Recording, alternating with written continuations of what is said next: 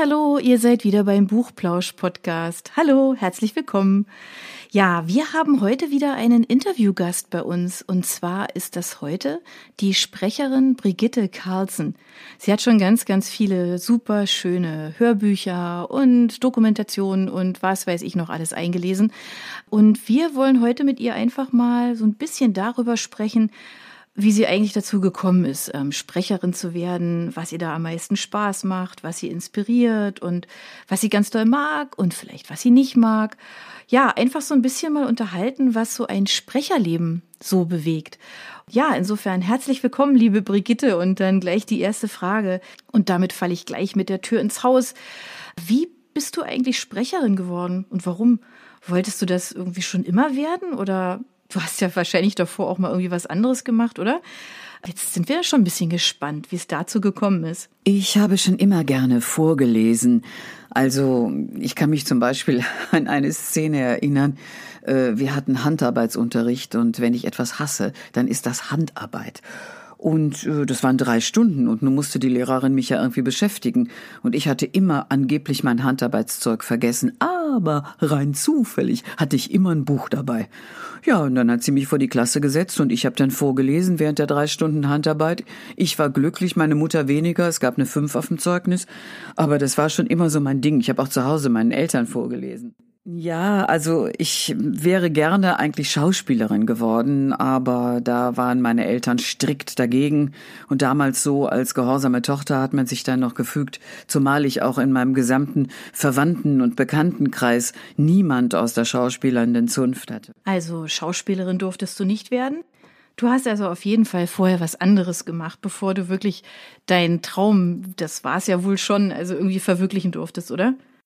Ich habe vorher was anderes gemacht, ja. Ich habe also Werbekauffrau gelernt, habe aber im administrativen Bereich gearbeitet und das ist natürlich irgendwie so nicht mein Ding gewesen. Und dann habe ich mir gesagt, bis ich mir den Hintern breit sitze bis zur Rente, das kommt gar nicht in Frage. Und äh, da musste ich eben mal schauen, ähm, dass es was anderes wurde. Und das wurde etwas anderes, nachdem die Lokalradiostationen auf Sendung gingen. Das war Anfang der 90er Jahre. Und er suchte die Dachorganisation Radio NRW. Die suchten halt eine, also nicht eine, sondern mehrere Nachrichtensprecher und Redakteure. Und ja, dann habe ich gedacht, okay, das ist doch was für mich. Hab dann so mit meinem kleinen Ghetto-Blaster zu Hause ein Demo aufgenommen und wurde dann auch eingeladen. Ich hatte eigentlich gar keine Voraussetzungen. In der Anzeige stand, ja, abgeschlossenes Studium und Journalistik und hasse nicht gesehen und pipapo. Und hab gedacht, ach, jetzt versuchst du das einfach. Ja, und dann habe ich also da so mein Casting gemacht und habe dann also auch ähm, verschiedene Nachrichten hörgerecht umgeschrieben und sie dann eben halt auch gelesen vor dem Mikro. Ja, und nach drei Tagen hatte ich einen Job. also äh, als Freiberuflerin und habe dann auch sehr lange frei dort gearbeitet, bin dann von dort zum WDR gewechselt die riefen bei mir an und fragten, ob ich nicht Lust hätte. Hab dann da zweieinhalb oder knapp, knapp drei Jahre fest im Sprecherensemble gearbeitet. Und es wurde also immer und immer mehr. Es kamen immer mehr Anfragen, kannst du nicht, hast du nicht. Und das ist nicht so gut kompatibel mit dem WDR. Und dann habe ich beim WDR aufgehört und habe das auch bis heute nicht bereut. Ne? Also viele haben immer gesagt, oh, der WDR, da musst du bleiben und das ist äh, das Schlachtschiff überhaupt. Ne? Nö, habe ich nicht so gesehen. Ich wollte eigentlich immer frei sein und das ist, wie gesagt, das habe ich nie bereut. Wenn du jetzt dann die ganzen Sachen liest, die du so auf den Tisch bekommst, ähm, dann sind das ja ganz unterschiedliche Sachen und keine Ahnung, ob das mal so Zeichentrick oder ähm, Synchron oder was auch immer ist. Wo und wie sammelst du eigentlich so Inspiration für die verschiedenen Stimmfarben? Also wo bekommst du das her? Oder was inspiriert dich da ganz besonders? Ja, Inspiration für meine Stimmfarben. Boah, ja, ich sag mal, eigentlich habe ich immer sehr viel Kopfkino. Ich war schon von Kindheit an sehr fantasiebegabt und äh, habe auch schon, wenn ich ganz normal im, im Stillen für mich gelesen habe, jeder Person, jedem Charakter eine andere Stimme zugeschanzt. Ob das natürlich immer so gut kommt, ich meine, klar, ich kann nicht äh, einen Männerroman lesen mit fünf verschiedenen Männerstimmen.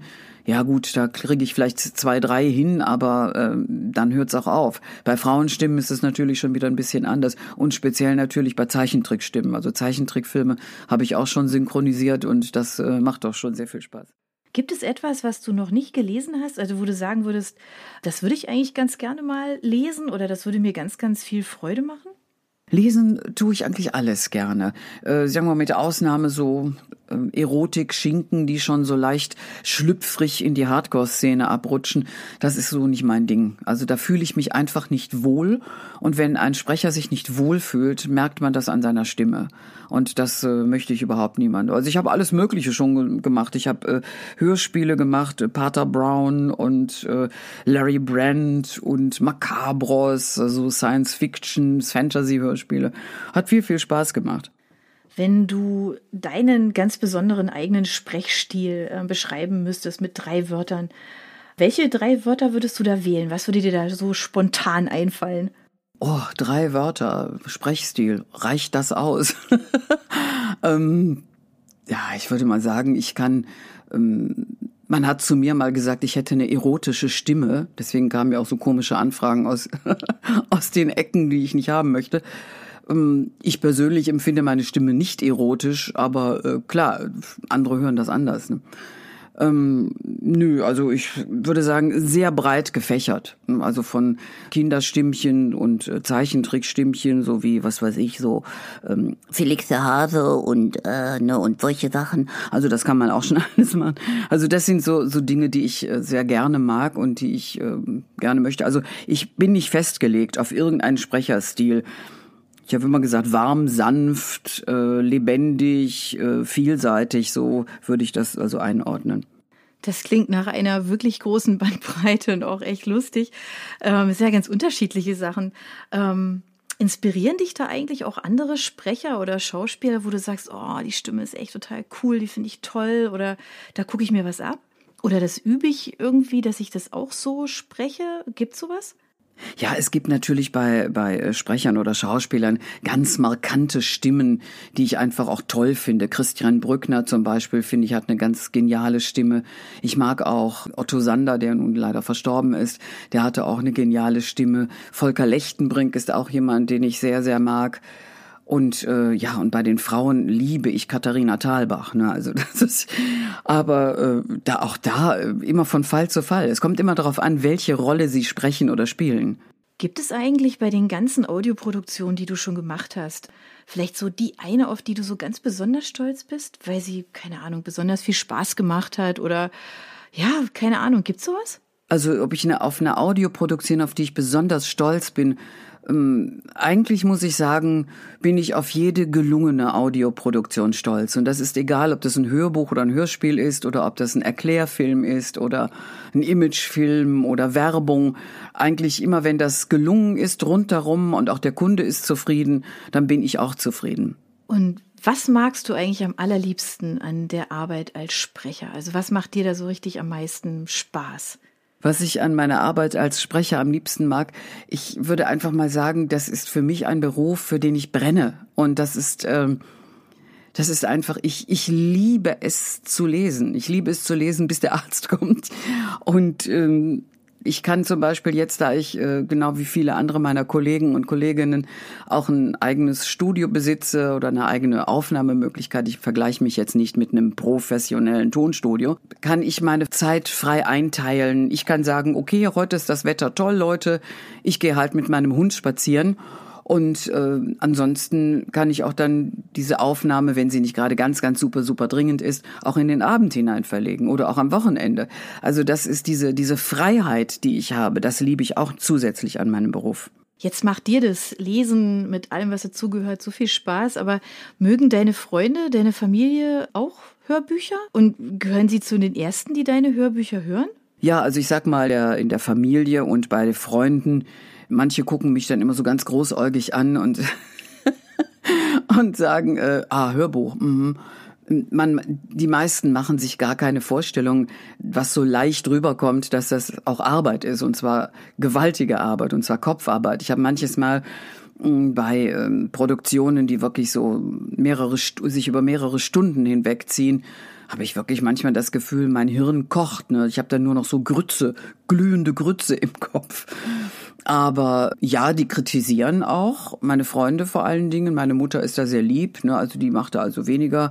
Aber äh, meine Freunde auch, die sagen auch immer, also da hättest du doch ein bisschen besser noch machen können, aber sind trotzdem sehr zurückhaltend, weil sie einfach sagen, wir haben von der Materie nicht so viel Ahnung. Wir können das nur so beurteilen, wie wir es eben halt als Hörer und Hörerinnen hören. Wenn du jetzt mal direkt an das Einsprechen, also an die Sprecharbeit denkst, ähm, die an so einem Hörbuch hängt, wenn es um mehrere Stunden und Tage geht, wie geht es dir so eigentlich so davor, während und nach dem Einsprechen? Also wenn das Buch dann irgendwann einfach mal fertig ist, das ist ja schon auch, ja, also einfach eine ganz besondere Situation jeweils, oder? Also vor dem Einsprechen würde ich mal sagen, was heißt da, geht es mir, es geht mir eigentlich immer gut, wenn ich ein äh, Manuskript auf den Tisch bekomme. Ich muss auch dazu sagen, das äh, sei mir verziehen und viele Kollegen schlagen jetzt die Hände über dem Kopf zusammen. Ich lese Prima Vista. Also es ist kein, kein einziges Buch, was ich aufgenommen habe, habe ich vorher durchgelesen. Ich habe mir nur angeschaut, wie ist die Tonality, um was geht es, Klappentext gelesen zum Beispiel, um was geht es, kurz mal vielleicht in so einen Blick ins Buch mal hineingelesen, ganz kurz, damit ich weiß, um welche Charaktere geht es, wie soll ich die anlegen und so weiter und so fort. Aber kein einziges Buch habe ich jemals durchgelesen. Das sagen viele, das ist Frevel, das darfst du nicht machen. Klar, natürlich komme ich auch manchmal an äh, Passagen, äh, wo ich sage, äh, wer spricht denn nun was? Wenn mancher Dialog auf Dialog folgt und man nicht genau weiß, wenn da steht, sagte sie, äh, fragte er oder so. Ne? Aber das ist eigentlich, ich glaube, wenn ich es auch mit dem Tonstudio aufgenommen habe, ich glaube, die sind da auch ganz zufrieden gewesen mit mir. Ja, wenn das Buch fertig ist, dann würde ich natürlich sagen, äh, bin ich dann auch erleichtert, dass ich sage, ich habe es im Kasten sozusagen und freue mich dann erstmal aufs Feedback der Kunden. Also so oder so, du hast es ja vorhin schon erwähnt, ist Sprechen durchaus auch, kann man sagen, harte Arbeit, wenn auch sehr schöne. Wie und bei was oder wo entspannst du dich denn eigentlich am liebsten, nachdem du jetzt irgendwie meinetwegen ein paar Stunden eingesprochen hast? Ja, also Sprechen ist wirklich harte Arbeit, macht man sich so gar nicht äh, bewusst. Ja, entspannen ist, sage ich, habe einen Hund, meine liebe Molly, einen Labrador, meine kleine Dampfwalze, mit der ich natürlich dann äh, spazieren gehe, rausgehe, wenn ich dann die Zeit übrig habe und mich entspannen kann, dann äh, bin ich auch im Garten zugange und äh, wurstel darum und äh, entspanne mich da so. Was ich also auch ganz gerne mache, trotzdem ich ganz viel vor dem Mikro lese, ich lese so auch für mich privat natürlich jede Menge Bücher. Das ist schon mal klar. Und äh, bin auch so, ja, bin mir auf der Suche nach schönen Filmen und die ich mir dann auch dann in späten Abendstunden anschaue. Also jetzt nicht, nicht verwechseln, nicht denken, äh, späte Abendstunden, das ist jetzt hier, mm, nein, nein, nein, ganz normale, wirklich schöne Filme, tolle Serien. Mich interessieren vor allen Dingen jetzt im Moment Serien, die so in den, in der Nazi-Zeit spielen, um einfach auch mal so, ja, einfach das mal mitzubekommen. Wie hat das begonnen? Warum konnte so etwas geschehen? Also durchaus auch ernste Filme. Aber eben halt auch viele Komödien, wo man so richtig einfach nur ablachen kann. Ja, vor kurzem habe ich eine Komödie gesehen, die hieß äh, Willkommen im Süden. Ein so ähnlich wie, äh, wie Willkommen bei den Cheese oder so ähnlich, ne? Gibt's ja auch da. Und so ähnlich war das auch. Das geht äh, um, um italienischen Postboten, der in den Süden Italiens versetzt wird. Das ist also zum Brüllen komisch, aber das muss man halt selbst. Der eine mag so, der andere so. Ja, jetzt hast du ja schon eine ganze Menge außer Filmempfehlungen gegeben, die mich jetzt auch neugierig gemacht haben und unsere Hörer bestimmt auch. Aber ähm, nochmal zurück zum Lesen. Ähm, du liest bestimmt ja auch gerne, hast du vorhin ja auch gesagt. Ähm, wenn ja, was liest du denn gerne? Hast du vielleicht sogar eine Buchempfehlung für uns? Lesen, wie ich ja schon vorhin sagte, ich lese wahnsinnig gerne. Buchempfehlung, ja, ich meine, klar, die Bücher, die ich jetzt gerade eingelesen haben, habe, die haben mich sehr beeindruckt. Dieses äh, Zeit des Glanzes und Zeit des Sturms teilweise zog sich mir da auch manches Mal so der Magen zusammen und äh, ich hatte auch so ein bisschen Rührung und Tränen. Und ganz neu auch auf dem Markt, also weiß nicht, ob es ganz neu auf dem Markt ist, aber ich habe es auch vor kurzem eingesprochen. Das ist die Schwarze Fee, spielt auch in den 30er Jahren in Berlin. Ein, ein wirklich tolles Buch mit einer unfassbar blumigen Sprache. Also ich war ganz, ich war ganz fasziniert. Also das ist auch etwas, was ich wirklich empfehlen kann. Und ansonsten lese ich einfach sehr gerne. Ich bin sehr Galopprennsport-affin Und da gibt es einen äh, Krimi-Autoren, der in der Zwischenzeit verstorben ist, aber sein Sohn ist in die Fußstapfen getreten. Das ist Dick Francis. Sein Sohn heißt Felix Francis und die schreiben Kriminalromane, die im äh, Galopprennsport spielen. Und es ist sehr, sehr schön, weil es Menschen sind. Dick Francis war selber Jockey, dass er weiß, wovon er spricht. Es gibt sehr viele ähm, Bücher, manchmal auch Filme, die in diesem Genre spielen und da merkt man einfach, die Leute haben einfach was geschrieben, haben überhaupt keine Ahnung, wie es hinter den Kulissen aussieht. Also das sind so meine Lieblingsromane, die ich auch immer wieder vorkrame und von Zeit zu Zeit immer wieder erneut lese. Also jetzt mal was ganz doch anderes ähm, fällt mir jetzt gerade so ein. Äh, jeder Sprecher hat ja so ein, so ein bestimmte so Lieblingswörter oder auch so Hasswörter, die man einfach nicht über die Lippen kriegt. Hast du sowas auch? Also Sachen, die sich einfach echt schwer aussprechen lassen oder wo man immer wieder einen Knoten in der Zunge hat. Gibt's sowas? Ach, Lieblingshassworte. Hassworte sind bei mir so aufeinanderfolgende S und SCH und Z-Laute. Ich werde nie vergessen, ich hatte eine Nachrichtensendung und ich las den Text und denk, was ist das denn? Die hessische Bischofsstadt Fulda. Und man, wenn ich das jetzt so spreche, so schön artikuliert und auseinandergezogen, wunderbar. Und ich las es und ich denke, wenn du das jetzt gleich vorträgst und dann versprichst du dich. Und so war es dann auch. Ne? Da kam dann irgendwie Hessische Bischofsstadt war, ich habe es dann auch ein bisschen verlacht. Menschen denken immer, oh, das ist furchtbar. Nein, das ist gar nicht furchtbar. Ganz im Gegenteil. Der Zuhörer liebt so etwas weil in dem Moment der Sprecher dort draußen, dieser anonyme Sprecher, plötzlich menschlich wird. Und äh, es, ist, es hat überhaupt gar keine, gar keinen einzigen, gar keine einzige Kritik gegeben, sondern einfach nur Zuspruch. Die Leute haben sich gekringelt und ich fand es auch sehr lustig. Ja, ich glaube, das beruhigt tatsächlich, dass Versprechen eigentlich gar nicht so schlimm ist. Zumindest jetzt also im Live, ja, also mit Nachrichten und so, klar. Aber ja, die letzte Frage, die ich jetzt tatsächlich noch habe, äh, wieder zurück zum Sprechen, wo man ja Sprechfehler vermeidet, ist tatsächlich nochmal zu den beiden Büchern, die du zuletzt eingelesen hast, ähm, Zeit des Glanzes und Zeit des Sturms. Wie haben dir die Geschichten also so ganz persönlich gefallen und waren die gut zu sprechen? Und ähm, ja, also was war so dein Gefühl dabei? Die beiden Bücher Zeit des Glanzes und Zeit des Sturms waren erst einmal gut zu sprechen. Also es war eine wirklich eine gute eine gute Vorlage, ohne dass man da irgendwelche Zungenbrecher hatte oder so weiter. Und äh, die Geschichte als solche hat mich wirklich auch fasziniert und auch interessiert, weil, wie ich ja schon sagte, ich im Moment gerade so auf dieser 30er, 40er Jahre Welle schwimme, weil ich einfach äh, über diese Zeiten mehr erfahren möchte. Und gerade diese beiden Bücher zeichnen sich aus, es sind Schicksale von jungen Frauen in dieser Zeit. Ähm, was ich so beeindruckend fand, dass ja der Vater zur NSDAP zählte und Parteimitglied war. Und äh, jetzt könnte man sagen, ja, oh, Bonze und der hat da mitgemischt und böse, böse. Und es stellt sich eigentlich heraus, dass das einen ganz anderen Hintergrund hat. Ich möchte da jetzt nicht zu viel verraten, weil auch für mich war es im zweiten Band, also im, äh, in Zeit des Sturms, war es für mich auch ein Aha-Effekt.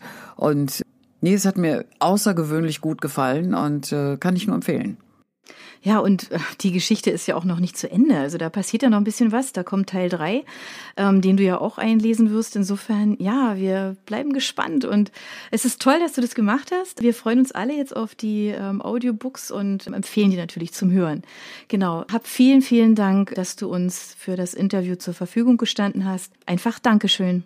Ja, dann sag ich danke und es hat Spaß gemacht, mit euch zu sprechen.